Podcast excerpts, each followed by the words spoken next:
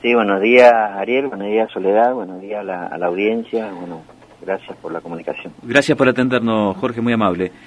En la, a ver, policías están pidiendo mínimo 75 mil. Docentes ayer nos confirmaban, el pedido va a ser 54 mil. ¿Y en el caso de los empleados públicos, cuánto?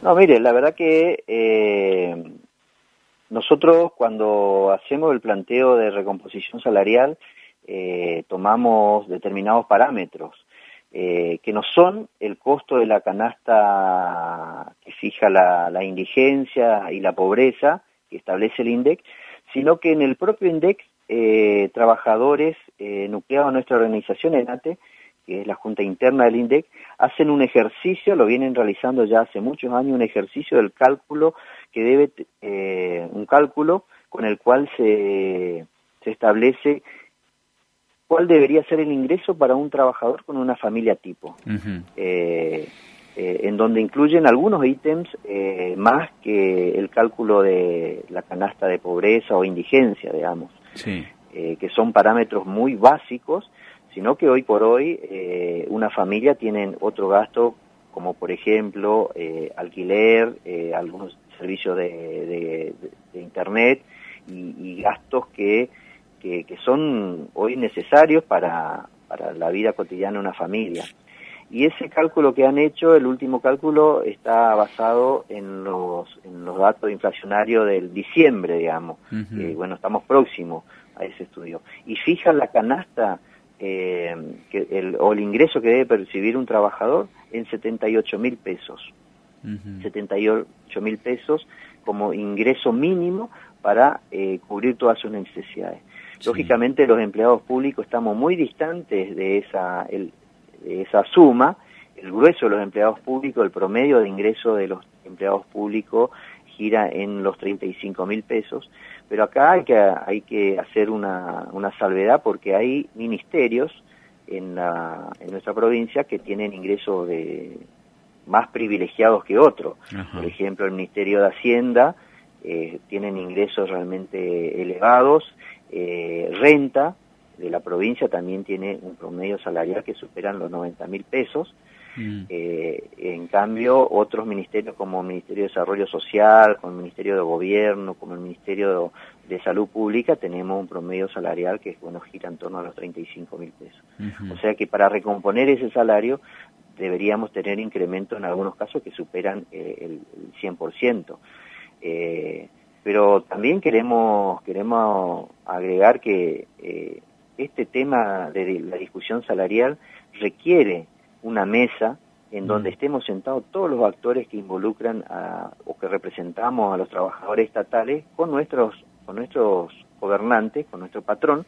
Pero bueno, eso no se da. Lamentablemente en los últimos años se viene hablando con un determinado sector, cierran acuerdos que eh, a la baja, digamos, negociación a la baja, y, esto no es propio de una democracia, debería la democracia permitir justamente eh, discutir, hablar, y algo que le venimos reclamando al gobernador y a los gobernadores que pasaron es que la provincia de Misiones es uno de los pocos distritos del país que no cuenta con, con convenio colectivo de trabajo en la administración pública.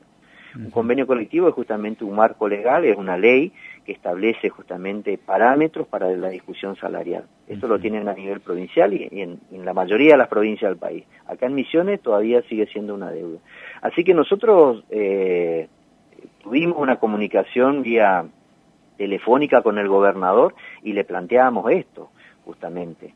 Eh, se viene hablando de otro porcentaje totalmente distinto. A 20% se dice, ¿no? Sí, sí, sí, se viene hablando de un 20% que, digamos, eh, en este contexto de recesión este, económica para muchas familias con pérdida de fuente de trabajo, la verdad que la actividad eh, que sustentan en nuestra provincia ha decaído en algunas áreas, en otros sectores se ha incrementado.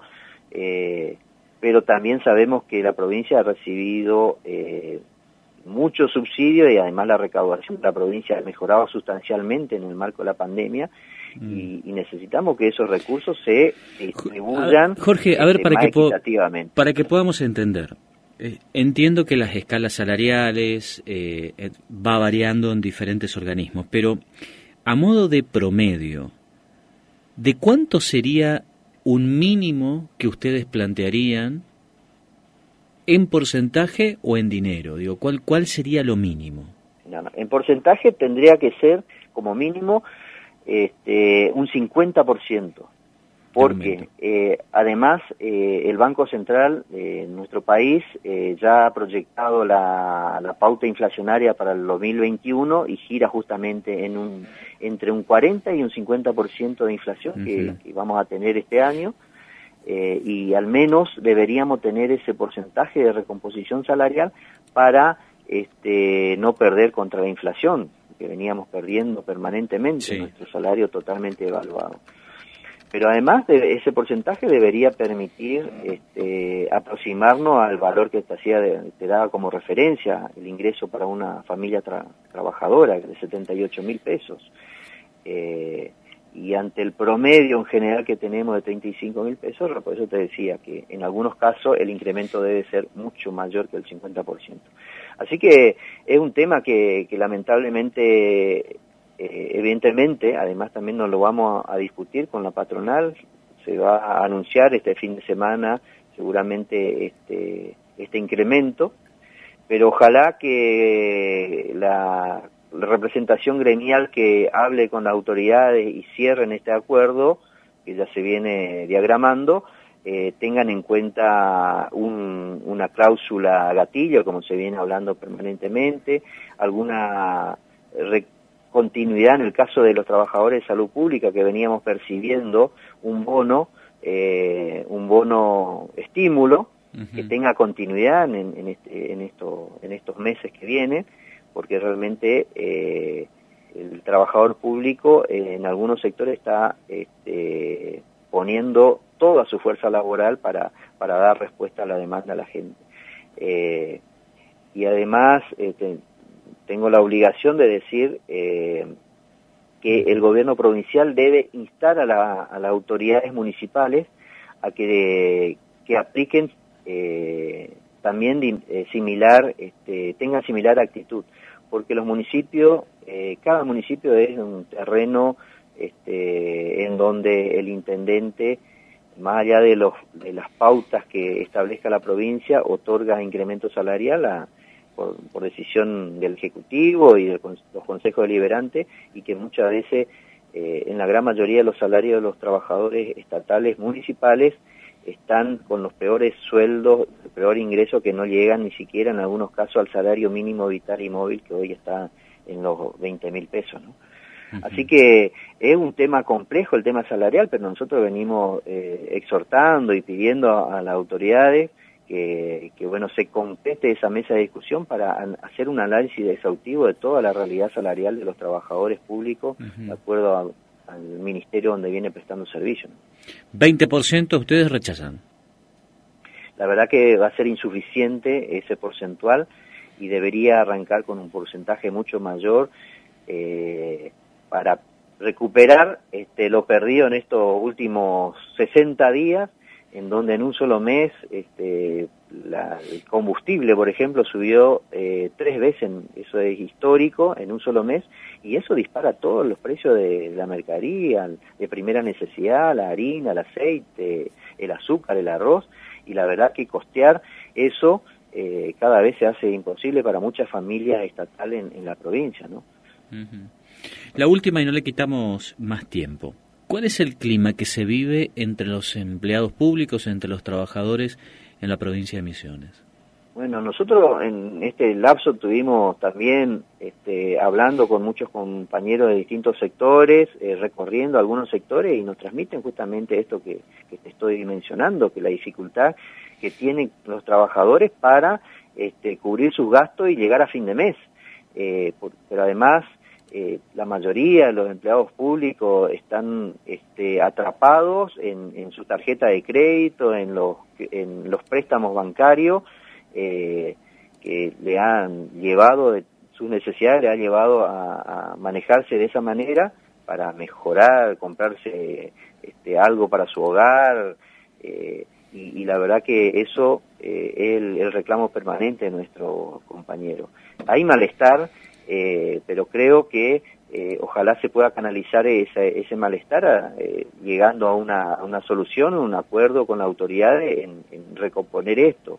Eh, y esto lo debe entender no solamente el gobernador, sino el ministro de Economía, que es quien le presenta los números al, al, doctor Herrera.